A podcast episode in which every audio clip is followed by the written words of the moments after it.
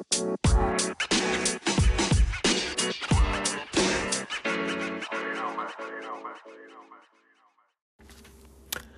い、どうも、イサです。えー、今日もイササさんの高校野球を救いたい配信していこうと思います。えー、今日は、坊主が高校野球をオワコン化しているという話をしていこうと思います。皆さんは坊主頭好きですか？僕はね、高校生の時なんかは、全然坊主頭ていることに、そんなに違和感を覚えた方じゃないんですけど、今のね、この、なんていうんですかね、SNS の時代とか、こう、多様性を受け入れていく時代の中ではですね、結構やっぱ坊主が嫌だから野球はやんないみたいな子も多いと思うし、それがまあ、高校野球をね、オワコンにしているオワコンにしているというか、オワコン化を進めている一番の要因でもあるんじゃないかなと思います。まあ、で、これについてね、この坊主頭についての話をしようと思って、こう、いろんなね、あの、ネットとか、ツイッターとかでね、こう、なんで高校生、高校生じゃない、高校野球は坊主なんだ、みたいなのを検索したんですよ。なんか、その、もう、なんか坊主が当たり前だったから、その、高野連とかでなんか坊主にしなきゃいけないとかが決まってるのかなと思ったら、なんでしょうね。なんか、調べた結果はですね、そういう決まり事は実はなくて、高野連ってなんか、僕のイメージでぐちぐちうるさいことを言ったり、なんか変なことをね、なんか決めてくるのが高野連っていうイメージがあったけど、坊主頭はね、なんか高野連は関係ないらしくて、学校の伝統とか、あとはなんか、先輩がやってるからみんなやるとか、なんか部活がやってるからやるとか、あと多いのは多分あれだよね。あのー、なんだろう、先生とか、先生とか監督とかに、お前髪長いぞみたいな。綺麗よ、坊主だみたいな言われるから、しぶしぶ坊主やってるっていう子も多いと思う。あと、まあ、細かい理由はそのね、なんか強豪校になると、全寮制だったりとか、あと練習がね、もう毎日毎日練習だから、そんな髪切りに行く暇がないから、そのもう坊主にしちゃうみたいな子も多いけど、まあまあまあ、そのね、この話ってね、高野連、高野連というか高校野球だけの話じゃないと思うんですよね。高校野球はそういうところが結構スポット当たってるけど、まあ、そうだな。えっ、ー、と、何ヶ月前ぐらいだろう。2、2、3ヶ月前ぐらいかなあのなんか変な高速、うん、話があったじゃない髪型の高速の話があったじゃないあのー、2ブロックにすると、あの、事件とか事故に巻き込まれやすいから2ブロック禁止みたいな。なんかそういう、なんでしょうね。日本のその、お偉方というか、まあなんか、そういう役職についてる人っていうのはなんか、その、未だにね、この変な縛りを気にしてる人というか、変な縛りをかけようとする人が多いのよ。そんな、髪型でね、事件に巻き込まれるとか、どこに統計があるんだっていう話なんだけど、誰かそれデータ取ってそういう効率を、効効率っていうか、あの、高速をね、作りましょうって言ってるのっていう話なんだけど、まあ実際はね、そんなの関係なくて、ただもうなんて言うんだろうな。イメージというか伝統というかね、多分そういうのでやってるんじゃないですか？僕がうーん、高校生の時とかもね、やっぱり髪型の自由なんていうのはなくて、なんだろうな。後ろは刈りや、後ろっていうかもう横と後ろは刈り上げで、髪の毛が眉毛に届いちゃいけないとかね。なんかそんなよくわかんない効率とかも、効率じゃない。高速とかありましたよ。もうほぼそんなもん。ねえ、おかっぱ頭が坊主みたいなもんじゃない。なんかスポーツ狩りとか？今、今の子ってスポーツ狩りとか知ってんのかな？昔はね、あった髪型ですけど、スポーツ狩りとか。もうそれしかできないみたいな感じだったけど。まあ、僕んとこの高校は大体そんな校則とか守る子はいなかったんで、部活動生ぐらいかな。校則守ってたのは。普通の一般生徒は校則守ってる子はいなかったんで、普通に、あの、髪の毛染めたりとかしてる子もいましたけどね。まあ、日本のね、高校とか、その、会社とかってね、あの、本当なんか、いるかいらないかよくわかんないとか、あ、ある方が逆に邪魔みたいなね、本当なんかそういう、あの効率とかね、あの、会社の決まり事とか、多いっすよね。例えば、俺が一番気になってるのは、なんだろうな。えっと、あの、女子のお化粧禁止とか、高校生とかね、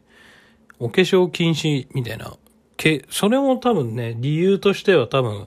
お化粧すると、こう、なんか、心が乱れるみたいなことを、なんか中学校の時の先生が言ってたんだけど、中学校、まあ高校生の先生もそんなこと言ってましたよ。でもね、あのー、これがなんか学校と会社の差なのかな？そのなんか学校っていう檻の中に閉じ込めて教育する日本の悪いところだと思うんだけど、学生の時はさ、化粧すんなっていうのにさ、社会人になってさ、化粧して、あの、会社に行かないとさ、何こいつみたいな。化粧ぐらいしてこいよみたいな言われるじゃない。ほんと意味わかんないよね。そんなもん、何？社会人になってどうせ化粧しなきゃいけないんだったらさ、特に女の子とかは、化粧しないとガミガミ言ってくるね。あの、上司とか、先輩 OL とか、まあ男の人でもいるじゃない。いると思うのよ。僕はもう会社組織に就職とかしたことないからわかんないけど。だから、いや、それだったらね、もう、むしろあの、お化粧の授業とか作ればいいのにね。なんか、その、今はないけど、昔だったらほら、性教育の授業が、男と女で分かれてたみたいな話もあるじゃない。で、そんな感じにして、女子はあの、お化粧だけのね、授業を受けるとか、ビジネスとか、あと面接しに行くときにどんなお化粧がいいのか、好印象に見られるお化粧の授業とかね、すればいいと思うんだけどね。なんかそんな変な校則とか、あとなんか変な会社の規律とか、それが、こう、ね、悪、悪い部分が残ってるのが、特にそのスポットライトが当たってるのが、まあ、高校野球だと思うんだよね。高校野球は本当になんか僕の周りの友達とかでも坊主にするのが嫌だから高校野球っていうか野球から離れたっていう子もね、結構いるからね。まあ、そうだね。なんか話がだいぶ脱線しちゃったんだけど、まあさ、まあ、んそうだね。とりあえずね、言いたいことはね、えー、高校球児はみんな坊主やめて2ブロックにしましょう。ちょっと話が脱線しすぎて、着地が見つからないから無理やり着地しちゃったけど、本当もう、それでいいんじゃない？高校球児みんな坊主やめて2ブロックにしましょう。して変なね、規律とか伝統を押し付けてくるね、高校野球、ああ、来るやつとか、あと高校野球のイメージ押し付けファンとかね、そういうやつをね、あの、黙らせましょう。高校球児が2ブロックやってたら、そんなのいいよねって多分なるから。ほんと、意味わかんない。あの、意味わかんないというか意味わかんないで終わらせちゃダメだね。あの、高校野球を救いたいって言ってるんだから。まあでも実際ね、えっと、締め、締めようとしてもう一回話し出すっていう。実際ね、なんだろうな。うん、そんな2ブロックとかが、犯罪とか、事件とか事故とかにか、大きく関わってくるって本当にその人たちが思ってるんだったら、あと、坊主じゃないとダメだってね、思ってる人たちがいるんだったら、その高校野球がね、プロ野球見てみなさいよと。プロ野球。一時期ほんとみんな2ブロックでしたよ。今はね、なんかいろんな髪型の人もいるけど、なんかど、ほとんど2ブロックか足目かみたいな。一時期なんかピッチャー同士で僕が高校生、杉内とか、成瀬とか、杉内選手とか成瀬選手とかが活躍してる時はなんかアシンメトリーみたいな髪型だった気がするけど、もう野手とかね、ほとんど2ブロックだったよ。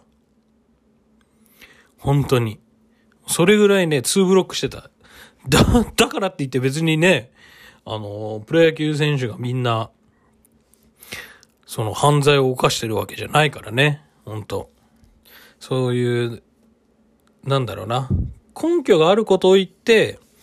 その、根拠を示してね、棒、坊主にしろとか2ブロック禁止っていうのはいいんだけど、まあ、根拠がないからね。あのー、本当あとは、そうだね。なんか社会的風潮とか、あとなんか、威圧、威圧っていう言い方はおかしいけど、なんだろうな、伝統だからっていう感じでね、このままずっと、まあその2ブロック禁止もそうだけど、ちょっとあの、話を戻して高校野球に。坊、坊主オンリーみたいなことを続けてたら本当に、高校野球人口も減っていくし、まあ、高校野球を見る人たちも減っていくんで、実際、そうだね、なんか、みんな坊主で、みんなハキハキしてて、気持ち悪いみたいなイメージを持ってる人もいるんで、そういう、なんだろうな、爽やかさは残しつつも、なんかそういう、みんな坊主みたいな、で、みんな泥んこでみたいな悪いイメージを払拭できれば、やっぱ高校野球をね、見て感動する人たちも、いるので、あの、高校野球復活に、高校野球を救うためにはやっぱり、あの坊主、坊主むしろ禁止。もう坊主やっちゃダメですよって、高野連に号令かけてほしいと思うわ。ってな感じで、ちょっと脱線が多すぎて、まとまってない感は否めないけど、今回はこんな感じで終わりたいと思います。では、また次回ありがとうございました。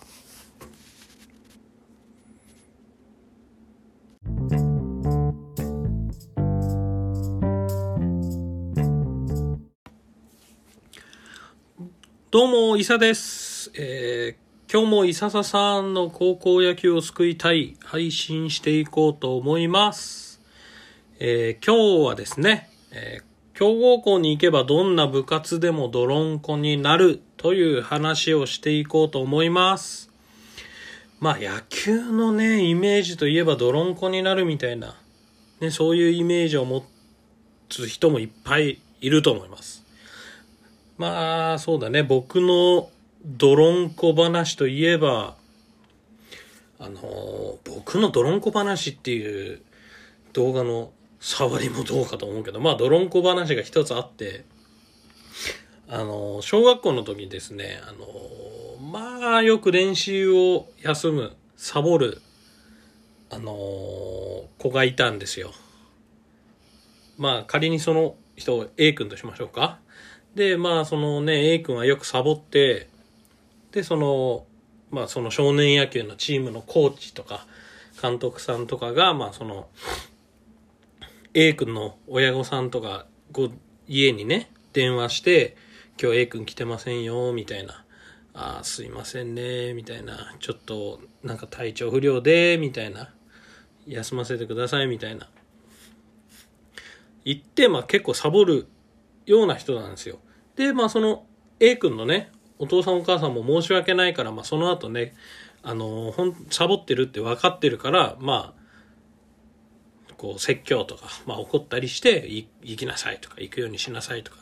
行かせるようにしますから、みたいな感じのまあやりとりをやってるような子がいたんだけど、まあある日ね、その、その子がまた来なくて、あの、A 君がグラウンドに来てませんよって、コーチが電話したんだけど、そしたらその、え？みたいな。その、親、親御さんがね、え？みたいな。保護者の方が、いや、うちの A は練習行きましたよ、みたいな。もう、あの、出ましたけど、みたいな。家にいませんけど、みたいな感じで言って、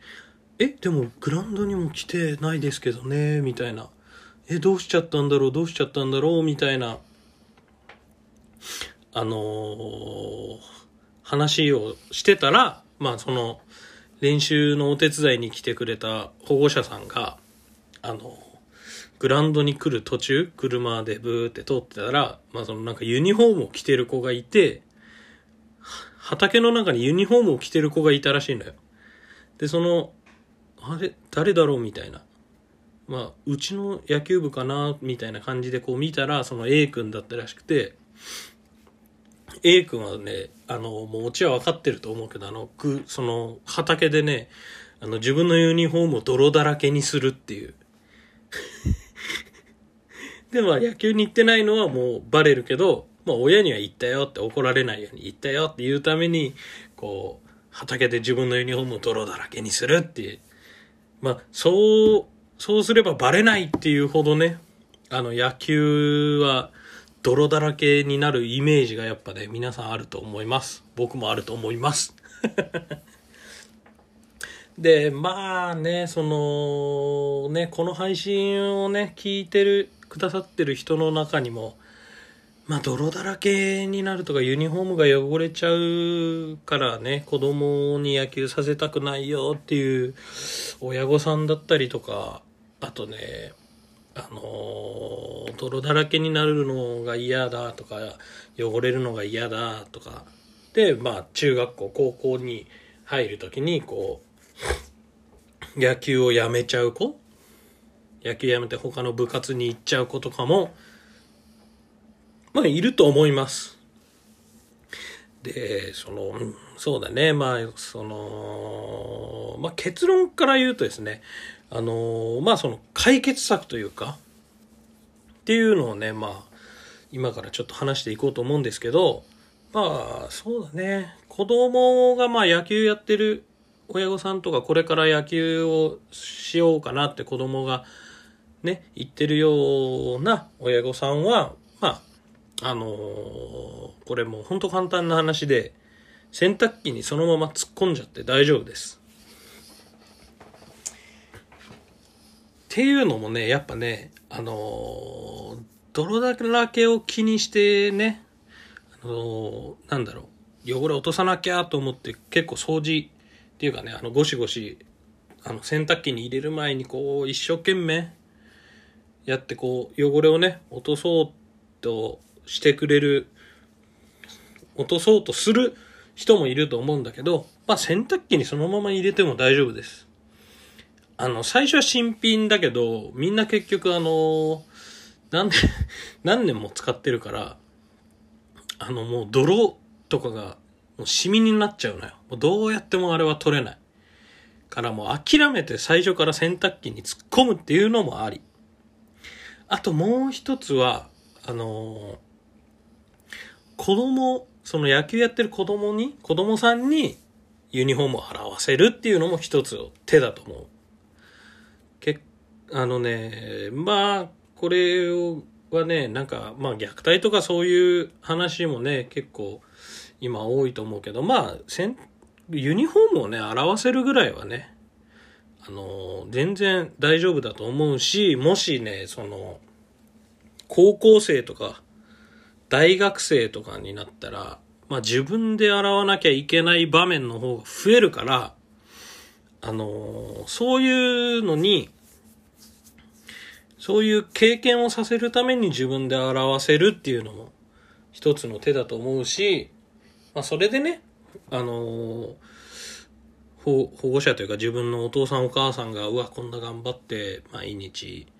ユニフォーム洗ってくれてたんだとか、実感できるようにもなるから、まあ、子供さんに表せるっていうのも一つ手だと思います。で、自分が野球やってるっていう場合はもう、さっきも、あのー、言ったけど、自分で洗う習慣をつけるっていうのがもう結論ですね。自分で洗う習慣をつければ、まあ問題ない。で、僕も実際、えー、っと、高校生の時か、高校生の時はあの、ちょっとあの母、母子家庭でね、母親がこう、朝から晩までずっと働いて、ね、僕の学費とかを稼ぐために働いてくれてたんですよ。だから、あのね、洗濯、もう疲れて帰ってきてるから洗濯をね、頼むのも申し訳ないし、僕が練習で9時とかに帰ってきて、で、ああ、疲れたと思って帰ってきても母親はまだ仕事してるとかも余裕であったんで、あ あね、そんな、こうなんか洗濯しといてとか頼むのも申し訳なかったんで、本当自分で最初はね、あのー、石鹸で、こうゴシゴシやりながら、ブラシでゴシゴシやりながら洗って、で、洗濯機に突っ込んで洗うみたいなことをもうやってました。まあ結局ね、最終的にあの、めっちゃ汚れてない時以外は洗濯機にそのまま突っ込むっていうことをやってたけどね。あとはまあ僕ピッチャーだったんでそんなにそもそもユニフォームが汚れないっていうのもあったけど、